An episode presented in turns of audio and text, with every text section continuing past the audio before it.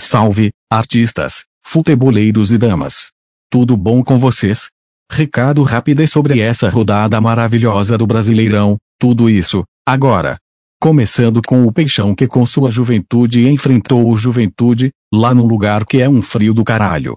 O Juventude, time do Polo Sul brasileiro, abriu o placar com Ricardo Bueno na aposentadoria. No segundo tempo o Peixão virou com Eduardo Bauermano e Marcos Leonardo.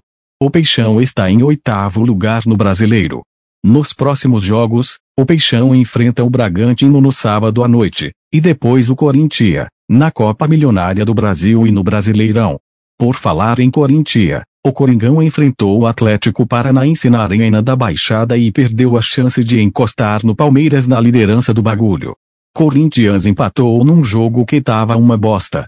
Roger Guedes e Terans marcaram os gols da partida. Pois é a partida estava ganha, antes do pênalti infantil do Raul Gustavo.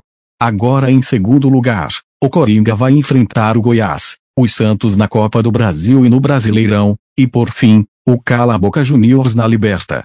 Agora falando do São Paulo, pense em um time mais lascado do que esse. Perdeu para o Botafogo com gol de KYQE. E agora vai enfrentar o Palmeiras no Brasileirão e depois, na Copa do Brasil. O São Paulo fora de casa é aquele meme do sem meu Morumbi, eu não consigo. No Brasileirão, o São Paulo tá em quinto lugar.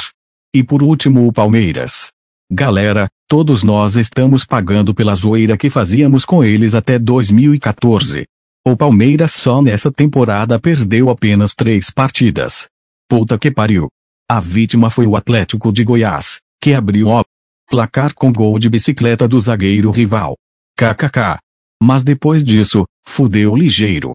Zé Rafael, Gustavo Gomes duas vezes e Gustavo Escapa fizeram quatro gols em sete minutos. Pata que pariu. Virada relâmpago.